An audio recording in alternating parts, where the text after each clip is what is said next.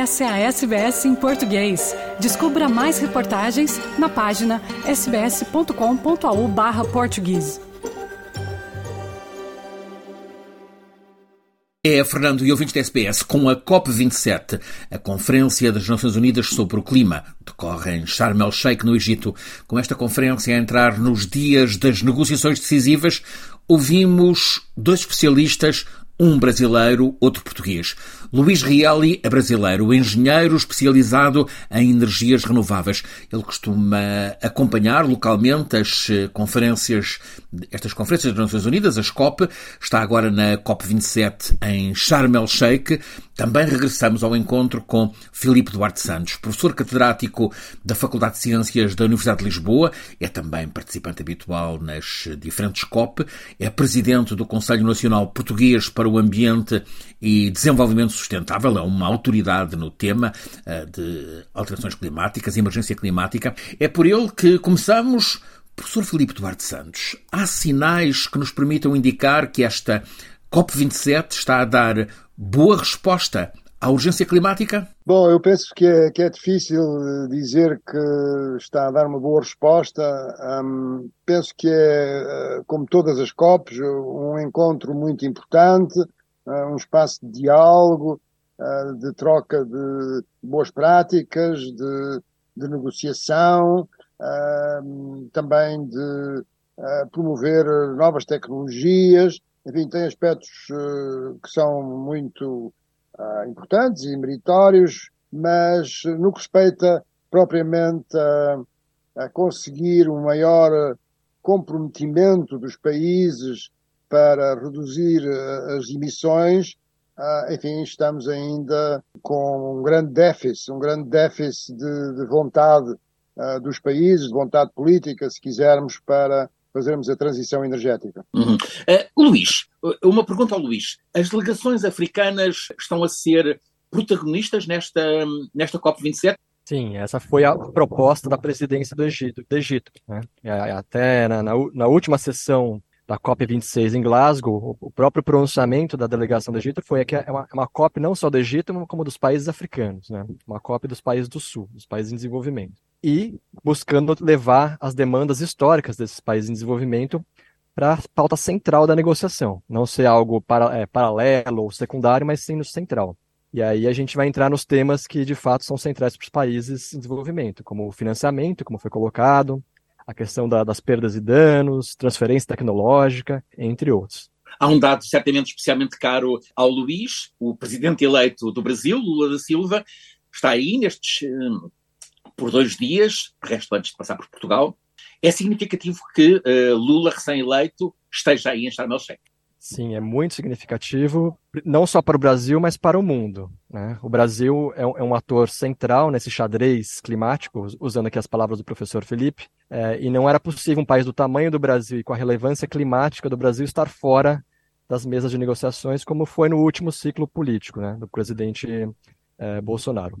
O Lula chega já ainda não empossado como presidente, ele ainda é como né, um futuro presidente, mas já chega com peso político internacional e com uma vontade política para trazer uma nova agenda. Essa agenda, principalmente em relação às florestas. É, o Lula já é, indicou que vai buscar uma meta de desmatamento zero é, no Brasil.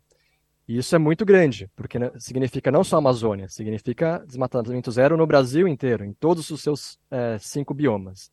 Então, para isso ser executado, obviamente vai precisar de muita parceria, de muito apoio, não, não só da, da sociedade brasileira, mas da sociedade internacional. É, é de fato uma nova, uma nova agenda que volta à, à mesa de negociação. Professor, este é um sinal relevante para, uh, para o clima, para o ambiente no, mundo, uh, a política ambiental do Presidente eleito do Brasil.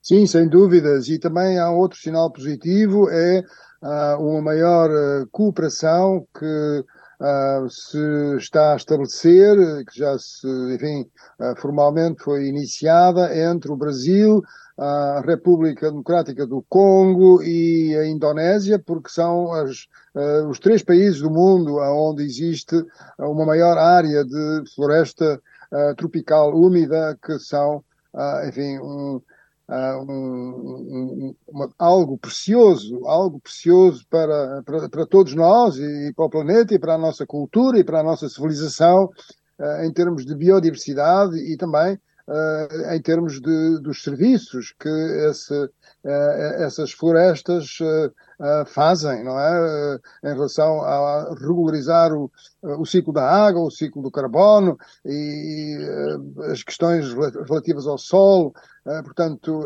esse, essa cooperação, essa maior cooperação entre estes três países, penso que é também um sinal muito positivo. E depois desta COP, com os dados que já temos neste momento, o que é que, o que, é que podemos esperar? Luís, confiante no futuro após esta COP? Essa, essa COP vai avançar em temas mais técnicos, mais de implementação, lançar agendas novas, como as perdas e danos que falamos, mas não é uma COP de aumento de ambições. E o mundo precisa de novas ambições. Então nós precisamos, na verdade, que as próximas COPs aumentem a velocidade das ambições para atingir o, o, limite climático, né? Que a ciência nos coloca. Não é um, uma questão de vontades ou gostos, mas é uma questão de necessidade que a ciência nos coloca. Professor Filipe Duarte Santos, depois desta COP, o que é que nos espera? Bom, eu penso que um, estamos a caminhar uh, no sentido de, de, uma transição energética à, escala global. Uh, penso que esse é o, o aspecto mais positivo, uh, embora ela esteja a ser mais lenta do que aquilo que seja que, que é desejável, e isso tenha por consequência que, um, mesmo ao nível do, do crescimento da economia, que é um, enfim, um, algo uh, muito importante e, uh, enfim, muito debatido, não, não vou entrar por esse caminho. Mesmo ao nível do crescimento económico, uh, os impactos das alterações climáticas vão desacelerar esse crescimento económico. Quer dizer, não é a transição energética que vai desacelerar o crescimento económico, mas é, são precisamente os impactos que irão ser cada vez mais gravosos se nós não fizermos esta, esta transição energética. E, portanto, uh, penso que há uh, um realinhamento do mundo neste sentido, apesar de, da hegemonia que ainda representa uh, os, que representam os combustíveis fósseis e todo, todas as empresas que estão ligadas a, esses combustíveis fósseis, todos os interesses, enfim, toda, toda a finança que continua ligada a esses interesses. Mas penso que, uh, como diz o Luís, temos que ser otimistas. Uh, a sustentabilidade é uma manifestação do otimismo e, e, e, portanto, penso que se seguirão muitas mais COPs uh, e que as condições, enfim, de progredir, de, de, avançar neste caminho para a sustentabilidade, em particular no que respeita às alterações climáticas, as condições vão melhorar e, uh, e, vamos tender para um mundo, enfim, com maior equidade e com, uh, enfim, mais solidário. Quer ouvir mais notícias como essa? Ouça na Apple Podcasts, no Google Podcasts, no Spotify ou em qualquer leitor de podcasts.